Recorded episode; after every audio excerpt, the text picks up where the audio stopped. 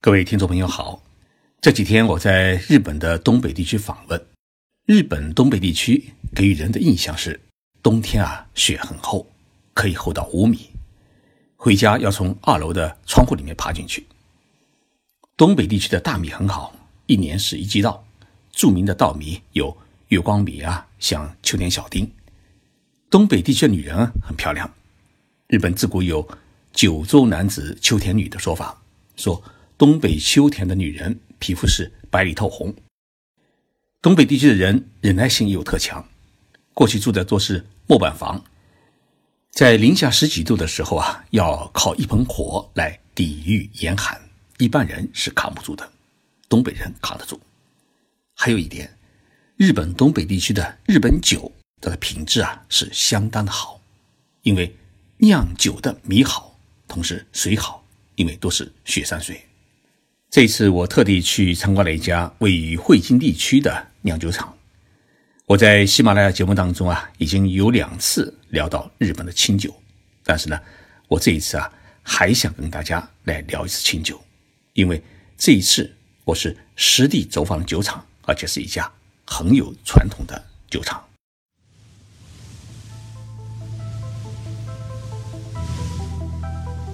任你波涛汹涌，我自静静到来。静说日本，冷静才能说出真相。我是徐宁波，在东京给各位讲述日本故事。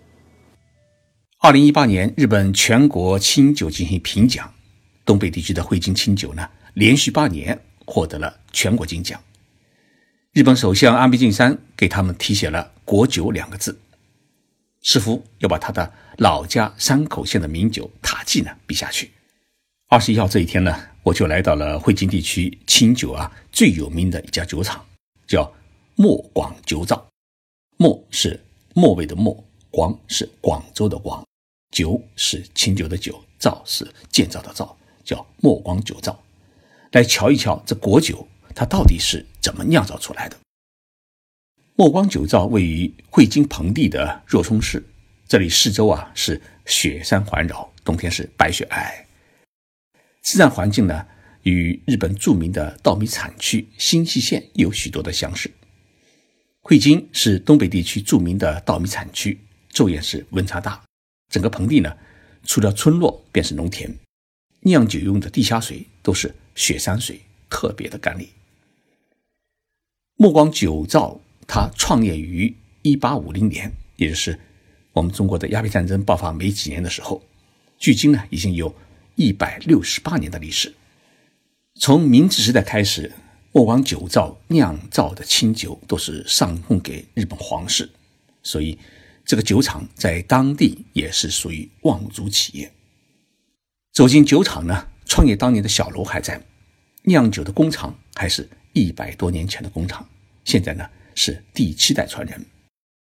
接待我们的是酒厂的生产部长，他叫一条先生，就是。一二的一条是条件的条，他告诉我们这一果酒的酿造的秘密。日本大米呢，算得上是世界最好吃的大米，品种呢多达一百五十多种。但是，一条部长告诉我们，其实并不是所有的稻米都可以用来酿酒的。比如说啊，日本最著名的稻米叫月光米，它虽然比较香糯，口感比较柔软，但是因为角质浓厚，不适宜用酿酒，只适合烧成米饭来使用。那么，日本什么样的大米适合于酿酒呢？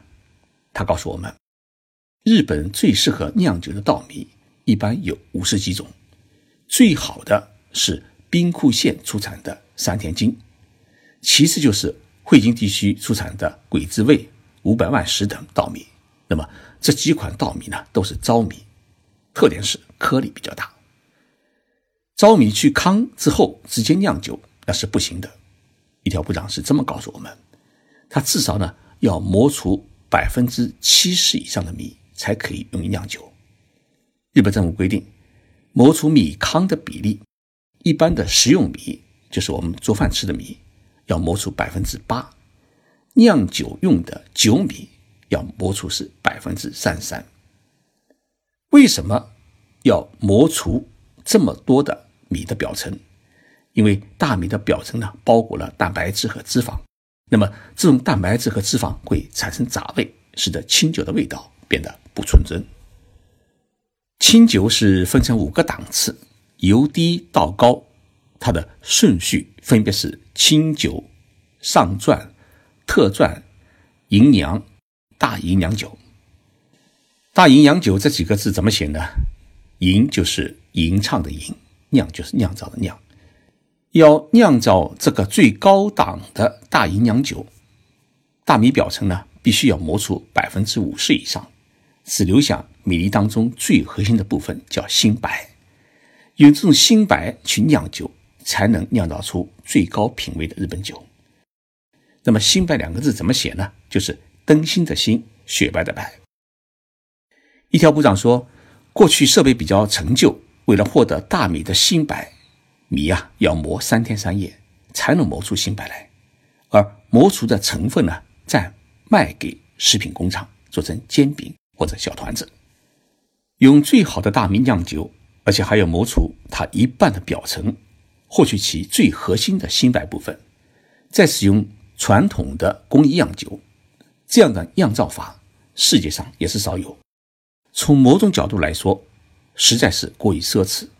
但是呢，日本做酒的人似乎都以此为自豪。对他们来说，品质就是生命。令他们最怕的一句话就是：有人说这酒味道不纯。为什么不纯？就因为你没有把米磨好。所以，日本酒的酿造啊，是从磨米开始的。磨米的精度决定酒的品质与价值。汇金地区的清酒与日本大多数地区一样，都是在每年的十月份开始酿造。为啥要选在十月份开始酿酒？原因呢有三点：第一，是因为天气转冷，气温适合酿酒；第二呢，是因为新米开始收割上市；三是农村开始结束一年的农忙期，农民们有时间出来酿酒。汇金地区的酿酒过去有一个特别的习俗。那就是踩踏酒造的人必须是少女，少女是酿酒过程当中必不可少的成员，所以在日本的东北农村，家有女儿是个宝，因为等到酿酒的时候，女孩子常常会被酒厂请去去踩踏酒造，尤其是漂亮的女孩子，在几个酒厂里面，如果工作几天的话，一般来说都可以换回一袋大米。所以，日本东北地区啊，很少有重男轻女的习俗。尤其像做酒的家族，生了儿子之后呢，一定要生女儿，不仅仅是为了儿女双全，而是为了做酒时有女儿可以帮忙来踩踏酒糟。十月份开始酿酒，一般需要经过四十天左右特殊酵母的低温发酵，才可以闻到酒桶里面散发出来的。带有浓郁果味的高级的营养酒香，然后开始将酒娘呢从发酵桶里面取出来，装袋以后榨压过滤，就酿造出了富有芳香的原酒。原酒的酒精度呢一般是在二十度左右，但是日本规定，日本酒的度数必须是在十五度左右，因此呢，原酒里面它需要破水调制，于是水质就成了。决定日本酒品质的一个很重要的因素。墨光酒造当年在建酒厂时，首先是寻找优质水源。现在，酒厂酿酒的水源就在大门进来的地方，它是属于软水。一条部长告诉我们，软水中所含的矿物质成分较少，酵母得到的养分少，使得它活性低落，发酵的速度缓慢。而糖分转变为酒精也会变得比较慢，酿制成酒后啊，它的入口会变得比较甘甜柔软，酒质呢倾向于清淡爽口。因为地质的关系啊，我们中国的水大多数是属于硬水，所以硬水呢它比较适合于酿白酒。在日本，能够开酒厂的人都是当地的有钱人，因为过去大米啊很贵重，你要囤积这么多的好米用于酿酒啊。没有大笔的银两垫底是根本做不到的。那么米贵重，用米酿出来的酒就显得更加贵重。墨光酒造的入口处有一扇很小的窗口，一条部长告诉我们，那就是以前卖酒的地方，买卖双方都是看不到人脸的，只有酒和钱的交易。为什么卖酒要卖得如此神秘呢？一条部长解释说啊，一方面呢，酒造的主人怕露富，让人看到家财起歹心；另一方面呢，来买酒的人也都是有钱人。不想让酒家的人知道自己经常来买酒。酒厂的二楼有一个很大的榻榻米房间，过去是老板接待客人的地方，现在变成了这个酒厂它的一个宝贝的一个陈列室。里面有天皇恩赐的胸章、香烟，还有内阁总理大臣，也就是首相签发的这个受训的证书，还有两位日本首相填写的国酒的字符。一幅是现任日本首相安倍晋三填写的，另一幅呢是四十年前的日本首相大平正方他填写的。大平正方是什么人呢？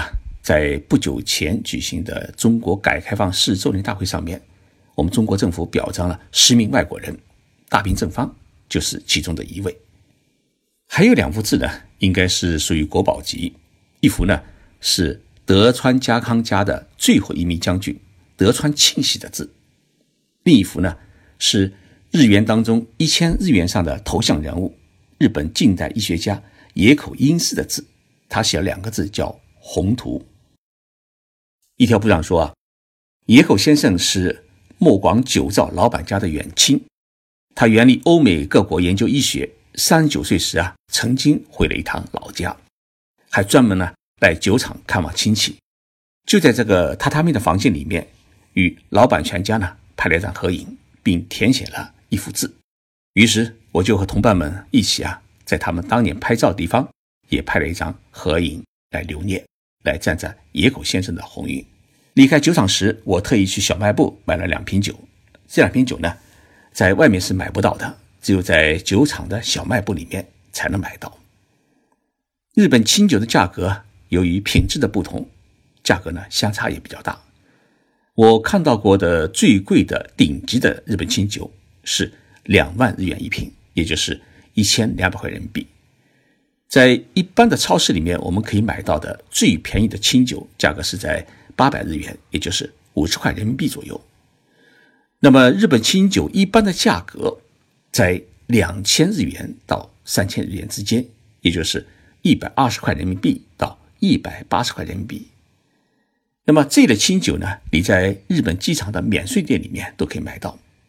但是，如果一两百块人民币的清酒放在上海、北京的日本料理店里面去卖的话呢，价格可能就会变成八百到一千块。所以啊，大家如果到日本来旅游出差的话，我建议回国的时候啊，还是值得在机场呢买两瓶清酒带回去。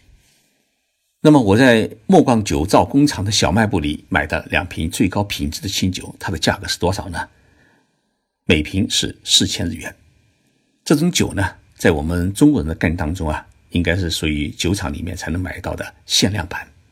那么四千日元的果酒，换算成人民币的话，也就两百四十块钱，是属于良心价。墨光酒造有一个代代相传的座右铭，叫“不易流行”。这句话是什么意思呢？就是好酒只在酒厂里面卖，只卖给懂酒的人，不懂酒的人喝这种酒啊，那就是一种糟蹋。日本酿酒人当中啊，有一句话叫 “pride”，就是自尊的意思。这种自尊的背后是酿酒人对于自己产品的一种高度的自信与骄傲。这种自信与骄傲几乎到了自负的程度。不易流行这一个座右铭，就反映出了日本酿酒匠人的一种匠心与精益求精的精神。谢谢大家收听这一期节目，马上要过圣诞节了，我在东京，祝福各位圣诞快乐。